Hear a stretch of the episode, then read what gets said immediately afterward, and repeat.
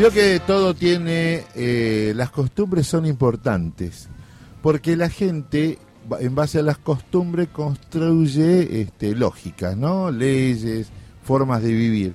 Y ya la columna de AT es una costumbre, es una costumbre, a ver qué dice nuestro compañero Eduardo, Edu, Edu para la compañerada, este, y parece mentira que estábamos hablando con, con Lucre, de que va a haber dos actos muy importantes y que centran la reaparición física en un acto público de Cristina Fernández mañana en la UOM, no menor también, que elija la UOM, y el 17 de noviembre en el Estadio Único de La Plata.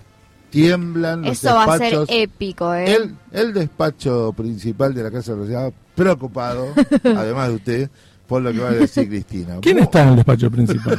Esa es la gran pregunta de este último tiempo. ¿Por qué se pone a preguntar esas ¿Quién cosas? es? ¿Cómo le va Eduardo? Buen ¿Cómo día. andan? Buen día. Acá Buen, estamos festejando. buen cumplemés. Sí. Estamos, estamos cumpliendo un mes, ¿o no? Sí. Sí, sí, Este, es cierto. Y como bien decías, eh, Walter, hola Lucre, Hola. eh, saludo a, a toda la audiencia querida.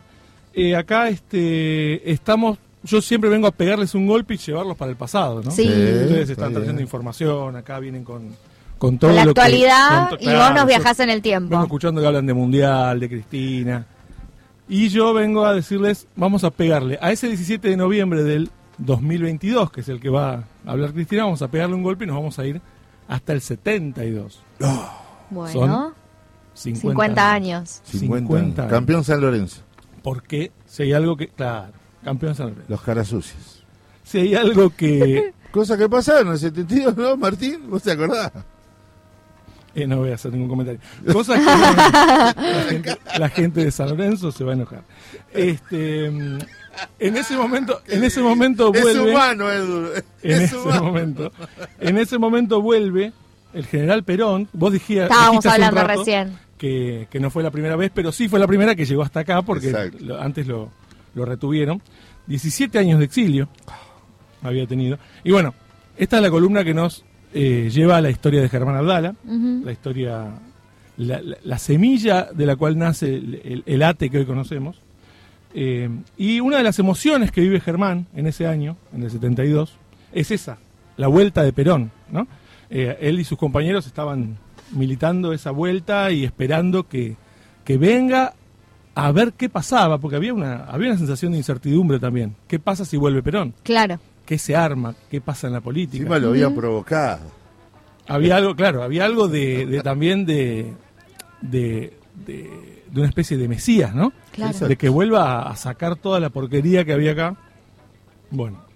Eh, O por lo menos intentarlo. Intentarlo, ¿No? intentarlo. Y otra cosa que le pasa a Germán Abdala, ¿se acuerdan que ya hablamos de su infancia en Santa Teresita? Hablamos de algo de cuando empezaba a tener relación, qué cosas pensaba, qué cosas leía, y estuvimos Sobre escuchándolo todo. a él sobre varios temas. Este, en la última columna estuvimos escuchándolo. Sí, sí. Ay, su esa vida- columna estuvo bárbara, ¿eh? En su vida privada eh, también pasa algo en el 72 que se enamora de una chica mexicana, tiene un nombre muy largo, ¿Sí? Yuridia Herendida Giomar Almanza Cabrera. Ay, ¿cómo Obviamente decía? que le decían Yuri. Chubri, obvio. Obviamente que le decían Yuri. Y esta chica es, es tan joven como él, tienen 19 años ellos. Eh, eh, perdón, él, él tiene 17 en el 72 y ella tiene un poquito, un, un par de años más. Pero son muy jóvenes. Decía una mexicana acá en esa época. Había una mexicana que aparte tenía relación con, era hija de una persona cercana a la diplomacia de México, entonces Ah. hay una relación con la, con la embajada, Claro. seguramente este, era una persona que pensaba cosas parecidas a Germán. Eh, y bueno, eh, en el 73 ya avanzada esta relación, tanto personal de él como este, este, este momento histórico de la Argentina, se vive otra emoción, que es política, ¿no? que es la- el triunfo de la fórmula Cámpora Solano Lima. Sí. 11 de marzo del 73. El peronismo vuelve al poder después de tantos años y también hay una preocupación, porque no es, como decíamos recién, el peronismo venía, vamos, ahora sí, llegó Perón, ahora vamos a, a estar todos felices, pero hay una preocupación entre Germán y los compañeros que es los enfrentamientos que ya nacían y crecían entre Hacia la la juventud interna, ¿no? y la juventud militante y los sectores ortodoxos de la, de la derecha. Claro. El peronismo, como sabemos, y como nos demuestra el día a día, tiene mucho adentro, entre los cuales hay más izquierda, más derecha, más nacional y popular, hay algunos liberales, algunos, Mm. algunos que o sea, se hacen eh, vice candidatos a vicepresidente de, de- de otros, hay de todo. Y, Es tan eh, amplio el movimiento. es tan qué amplio. frase. es tan amplio el movimiento. Lo, lo bueno es decirle amplio. Sí. Lo bueno es decirle amplio. Eh, y pragmático, una palabra que se usó mucho en este país, ¿no? En los 90 más que nada. Tal cual. El- el- hay un testimonio gráfico de esa, de esa realidad que vivía Germán, que es una tapa de la revista El Descamisado, Sí. donde aparece un Germán muy joven con una bandera yendo a Ezeiza, Mira, junto con sus compañeros Mirá. militantes de, de la villa. O sea, esa, esa varita que, que- que tenía ¿En este, serio? marcado, a- ¿Existe ese documento? marcado y existe. Después seguramente lo vamos a buscar y lo vamos a compartir. Sí, sí. está bueno para redes. Para su columna, claro. Este, Germán en ese momento tenía 18 años.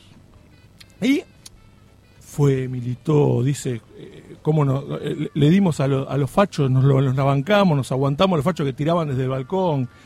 Ese Germán tenía 18 años y alguien Oh. se lo hizo acordar cuando llegó a la casa, ¿no? Porque el militante, el que venía de toda esa, esa lucha, llega a las 12 de la noche embarrado, sucio, Totalmente. y le aparece la madre. Oh. Ana, ¿dónde estuviste, Germán? Ya mismo te vas a bañar y te cambias la ropa. O sea, ahí tenés al Germán Abdala combativo. Pero hay, la vieja- hay alguien que. Eh, Hay alguien sí, que lo- pero era un pibe también. hay alguien que le tenía cortito. esa no la tenía nunca. Y es muy después de, después de unos meses con, con esta chica, con Yuri, Germán se casa. Se casa con ella, a los 19 años. Mira, re joven. Así como hemos hablado, ¿no? De que Germán fue una persona que tuvo, vivió 38 años, pero que valieron por 200, ¿no? Claro. Porque eh, ahí estuvieron con esta persona, estuvo nueve años, tuvo tres hijos. Uno dice, parece la historia de un tipo de 60 o de 50. Sí. Este, y eh, bueno, ahí, de ahí nacieron Griselda, Julieta y Darío, los tres hijos, los tres primeros hijos de Germán. Eh, llega el septiembre del 73 y llega la tercera presidencia de Perón. Sí. Ya había pasado este, la experiencia, la, la primavera camporista. Claro. Eh, y el 74, ya en el año 74, llegan dos grandes golpes para Germán. Uno es para Germán y para toda la militancia, que es la muerte de Perón, sí. el primero de julio. Es, eh, quizá es difícil para un público, yo pienso en un público joven, decir qué se puede comparar con una muerte de una figura como Perón. Claro. Y hoy de podemos, hoy podemos tener figuras similares, las tenemos vivas, por suerte, porque han pasado cosas Ay, hace, hace poco. Y hay otras figuras que también se nos fueron, pero es es, eh, es eh, yo la, la- la- la emparento con Néstor, lo puedo emparentar con Cristina. La cuestión es que toda la política está atravesada por una figura, Totalmente. por oposición o por, O por o por, este, continuidad, afinidad, por sí. afinidad. Es muy difícil eh, tener una idea, ¿no? Hay, hay algo que lo marca, este, una etapa de diario histórico que, que marca eso, que es el título que en letras catástrofe, en letras gigantes decía Sí. murió. Claro. No hacía falta Decir quién. decir quién. ¿no? Eso, eso te indica qué tipo de figura, eh, qué tipo de figura era Perón. Y bueno, ese hombre clave de la, de la política de los últimos años murió. Fue un golpe muy duro para la juventud peronista también. Y eh, en ese mismo año, en el 74, aparte de otra, de otra desgracia que le ocurre a Germán, eh, en el medio hay una anécdota que tiene que ver con esta, por eso les nombraba a, a su, a su novia, a su mujer, a su esposa, porque eh, hay una, una celebración en la Embajada de México para Héctor Cámpora, el 15 de septiembre. Sí. Una cena de honor, porque Cámpora ya era eh, embajador, era embajador eh, este, argentino en México. Y eh, Germán eh, va, logra ir a, a esta, a esta cena de honor por estos contactos con su, con su esposa. Y va, dice, cuenta Galazo que él está vestido como para la primera comunión, se pone un saquito, va muy, muy prolijo, muy, muy este, de, de punta en blanco. Y cuando entra a Cámpora, era, volvió a ser Germán, salió, de, salió de ese traje y gritó tío. Y el tipo, Cámpora se acercó y lo abraza Claro. lo abraza a Germán, se une en un Oh. abrazo, eso lo cuenta, lo cuenta en un momento Germán. Y eh, lo que dijo después Germán no fue como abrazar a Dios, pero hasta San Pedro seguro. Eh, El de al lado. No fue claro, no fue abrazar a Dios- Perón, pero. Exactamente. Entonces, eh, eh, también eh, eh, sería bueno, y en eso me, me apoyo en vos, Walter, también, eh, ¿qué- ¿cuál era la sensación que tenía la juventud con Cámpora? Había una, que, que por algo ahora hay una agrupación tan importante llamada La Cámpora. Había una unión muy cercana, ¿no? Entre los jóvenes y Cámpora en particular. Claro. Ese era el tío, el tío Cámpora. Pero no menor, por Sin ser un joven, no era un referente joven al cual identificarse, sino que era una persona Que tenía decís, ¿no? un diálogo, ¿no? Como una llegada, un, Y una porque empatía en el con, exilio con esos... Perón utilizó los, este, los emisarios, ¿viste? Pero cuando tuvo que jugar las cartas, se, se inclinó por, por, por Cámpora, Claro. este, porque realmente era el, el compañero que le garantizaba un diálogo con todos los sectores. Pero sabía de, de esta impronta del diálogo con los más jóvenes. Claro, era, era, era una persona que, que uni- eh, digamos, llevaba la, la juventud a Perón y a Perón a la juventud, ¿no? Claro. Era como un puente. Y muy cortito, muy cortito. Sí, Apoyo claro. lo que decís vos. Porque el viejo se cansó. Cuando en el viaje trunco, cuando lo traiciona, después vino el peronismo sin Perón, el viejo se cansó, abrió la mano y dijo, muchachos, avancen, hay que volver. Y ahí vinieron, vino Luchi Vuelve, la formación especial, digo, eh, ahí, aporto lo que vos decís, sí, sí. En el 74 también, como decíamos, tenía, había tenido el primer golpe que era la muerte de Perón. Sí, Y el segundo es un golpe personal que es que se enferma gravemente la madre de Germán, sí. que es una mujer de 40 años en ese momento. Joven. pero empieza a tener una, una enfermedad respiratoria y que le complican varios órganos. Y tuvieron que mudarse Germán y su familia, su, su mujer, a la, a la casa de, de su mamá para cuidarla. Se ahogaba todo el tiempo, necesitaba una mascarilla con oxígeno. Y el 17 de octubre del 74, Sí. cuando Germán se está preparando para ir a la plaza por el Día de la Lealtad del año de la muerte de Perón, la madre se agrava, se agrava mucho. Ya. Y ahí dice, ¿Qué hago? ¿qué hacemos? No? ¿Qué hago? Fue a buscar a Mansur. Mansur era el papá de Germán, como hemos contado, eh, que no, estaba jun- no estaban juntos, estaba separado a su madre, pero tenían una relación cordial, normal. No, no, no, ni, ni estaban había juntos conflicto. ni estaban peleados. Mm. Eh, lo va a buscar a Mansur para que se quede con la madre, para ir a la plaza, y cuando vuelven ya había muerto. Ah. O sea que una de esas coincidencias, una de esas cosas, esos golpes que tiene la vida de Germán, que el 17 de octubre pierde a su mamá. Claro. Mientras los compañeros estaban en la plaza, él estaba viendo cómo agonizaba y cómo perdía la vida su mamá. A esto se suma, haciendo esta línea histórica de la vida de él y de la, y de la vida de la política y la, y la realidad argentina, que en el 75 ustedes saben que ya el gobierno es otra cosa, es un estaba gobierno peronista, picadísimo. pero De derecha. muy poco peronista. No, Un gobierno peronista, supuesto. muy poco peronista. Isabelita y López Rega al comando y Exactamente. se viene el El Rodríguez. poder era de Isabelita y de, y de, y de López Rega, que persigue a la juventud peronista. Totalmente. Persiguen a la juventud peronista, persiguen a todos los sectores combativos y de izquierda del, Funda la del triple A. movimiento. Se funda la AAA, la Alianza Anticomunista. Y en abril de ese año, Germán, que ya tiene 20 años a esta altura, entra como pintor a los talleres de minería del Estado. Ahí, ya en el Estado, es como que podemos decir que empieza la verdadera carrera sindical de Germán Abdala, que no termina nunca, ¿no? De pintor. Pintor. Pintor, y uno dice, bueno, pero seguro estaba, como era sindicalista, estaba en un escritorio, estaba, no estaba haciendo nada. Va el padre a visitarlo en un momento y lo encuentra todo manchado, gorrito de pintor, brocha en mano, laburando. Y este dice que fue, fue un, lo cuenta Mansur Abdala, el padre, que fue un momento muy divertido porque se, él esperaba ver un hijo en una oficina, sentado en un No. escritorio. Era Germán. Claro. Era Germán. Y ahí empieza, bueno, esa carrera sindical que no termina nunca. Ya empieza el 76, año sí, que, que tiene demasiadas connotaciones, y empieza el 76, obviamente, con López Rega y con Isabelita, como decías recién, en el poder. No con la dictadura que arranca en marzo. Pero ya había acentuado la represión contra izquierdas y, y contra los llamados infiltrados, ¿no? Claro. Sí, la idea sí, era sí. que si sos de izquierda, sos infiltrado. Claro. No podés ser Sos parte infiltrado en el movimiento. del movimiento. Ahí cayó el ministro Helvar, eh, Bert Helvar. Eh, los burócratas sindicales estaban aliados con el López Reguismo, porque eso es así. Y como pasa en todas las épocas de la Argentina, hay sindicalistas o gremios o cabezas de gremios que arreglan. ¿no? Casildo Claro. Herreras. Exactamente. Buen- buena definición. Con ese y todo. Son varios los Casildo Herreras. y los muchachos, los muchachos de lo que fue la maravillosa JP Sí, ya quedaron acorralados. claro. ya no tenían no tenían para dónde eh, qué parte del movimiento los representaba ya era todo manejado por por López Rega Se habían expulsado todos los gobernadores, a Videgain en provincia de Buenos Aires, a Tilio. López en Córdoba, y todos los funcionarios que cercanos a la tendencia le habían, le habían- ya se habían ido inclusive, Claro. algunos. claro Hay, hay exiliados del 75, del 76, Sí, de sí, antes sí. también.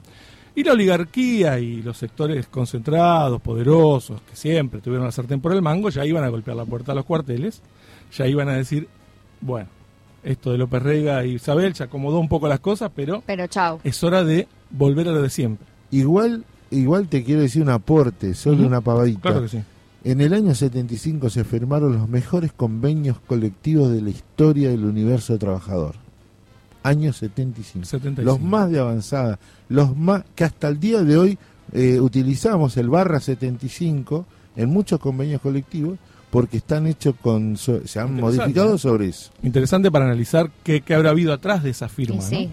Porque no parece la mejor época para para darle derechos al pueblo trabajador. Me imagino que habrá habido. No, pero ¿sabe por qué tiene que ver? Porque en realidad la realidad económica, a pesar del Rodrigazo, no era mala, la. Argentina no estaba endeudada, Claro. medio como le pasó Sí, sí, la Argentina no estaba, no estaba endeudada, es claro, Para porque nada. después se endeuda de una forma brutal, ¿no? Una de las tantas Brutal y no volvimos nunca más. retomamos. Nunca más salimos de Eh, esa. Hay Lo- un momento en el que pagamos todos juntos, pero después Exacto. vinieron Lo- y lo endeudaron de. Lo retomamos cuando quieren. ¿Cómo no? Ya a inicio del 76, entonces eh, pasa eso, empieza eh, un nuevo gobierno de facto. Empieza el- en el 24 de marzo la dictadura militar, mucho más despiadada que las anteriores. Y ahí pasa algo que es eh, un electricista, amigo de Germán, se encuentra con. eh, No, amigo, vecino de Germán, se encuentra con el padre que va a buscar algo a la casa y dice: Che, ¿sabes que vinieron unos tipos? Preguntaron por Germán, pero medio raro los tipos porque no me preguntaron si estaba en la casa, me preguntaron también de qué trabajaba, qué, qué hacía, qué hora más o menos llegaba. Ahí Mansur, que era un hombre de la época y un hombre bastante despierto por lo que hemos visto hasta ahora, Claro. eh, dice: Son los milicos. Y sí. ¿no? Dice, vamos a avisarle a Germán que acá Que lo parece que ya están. Este, eso fue a principios de, de la Que lo dictadura. bien buscando, la ¿no? dictadura. Que ya. Ya lo estaban buscando, ¿no? Germán era un, un pibe, pero se ve que sus consumos culturales, los libros que leía, los contactos que hacía, ya la dictadura le habían prendido alguna alarma, ¿no? Entonces, bueno, ¿qué hacen? Va Mansur a la casa de Germán. Germán estaba armando raquetas de tenis con Yuri, porque era un laburo más que hacía para ganar unos mangos más. Con su mujer armaban raquetas de tenis para vender o reparaban raquetas de tenis. Es otro, otro detalle. Y empacan todos los libros, meten a Marx, a Perón, están todos juntos, ahí no se pelea nadie, porque No. hay que meterse en una caja y hay que... No hay que Eh, no hay que- enterrarla en el patio, en el fondo del- de Claro, la casa. vamos todos juntos, no se peleen, Leni- Lenin, Perón, están todos en la cajita y salen. Eh, ahí, cuando salen con el rastronjero, eh, con todo eso empacado, incluso con una escopeta que Mansur le dice, llevate esto por las dudas, hay un, un retén, una, una, un control policial, policial. Hay dos tanquetas, ¿no? Porque eh, Claro. no, no iban con chiquitas, ¿no? Y ese control de, de los militares en el tránsito hace que eh, Mansur se paralice, dice, cagamos. Y Germán, un pibe de 20 años, le dice, vos viejo, quédate tranquilo, anda paso de hombre, vamos a ver qué nos, qué nos pregunta, lo saludamos y seguimos viaje. Va paso de hombre, empiezan a, acercarse a estas, a estas tanquetas, ¿eh? y aparece un militar que los mira, le pide algún documento, ve lo de Santa Teresita, porque tenía el domicilio de Santa Teresita, y les dice, este, les dice, eh, vamos a eh, hasta este hasta acá nomás, que tenemos que llevar unas cosas a mi mamá, que está enferma. Y el milico le cuenta, ah, yo Santa Teresita también viví, no sé qué, chao, gracias, los mira a los dos, bastante fijo a los ojos, y los deja pasar. Este, eso fue lo que vivieron en el principio de la dictadura, ¿no? Ahora, la dictadura, ustedes saben, eh, lo que generó es terror, terrorismo, terrorismo de Estado. Claro. Hablamos muchas veces del terror de esa época. Ahora, ¿qué? yo me pregunto, ¿no? ¿Qué es el terror? ¿Qué es? ¿Es solamente el miedo? Uno dice, tengo miedo a morirme, a que me maten, a que se muera alguien. Eso nos pasa siempre. Por ahí el terror sea que sentir que todo, todo, absolutamente todo está en riesgo. Claro. Que las cosas que amás pierdan el sentido, cambien de sentido, cambien de forma y se conviertan en barro. La dictadura nos sacó algo a todos. Le sacó a ellos, le sacó nietos a las abuelas, le sacó hijos a las madres, nos sacó trabajo, dignidad, salud. Nos robó algo tan preciado como el tiempo. Fíjense que Germán pudo vivir solo 38 años y 7 más o menos lo tuvo que vivir en dictadura. Nos impidió ver crecer a los mejores de una generación. No a todos, pero casi a los mejores, porque no pudieron seguir su, su camino y su lucha. A Germán le quitó años de vida, de construcción política, de encuentros. ¿Y saben qué le robó a Germán? La dictadura algo imperdonable, le robó el mar. Mira. Mansur, su papá, contó que Germán no tenía ni ganas de ir al mar en esa época.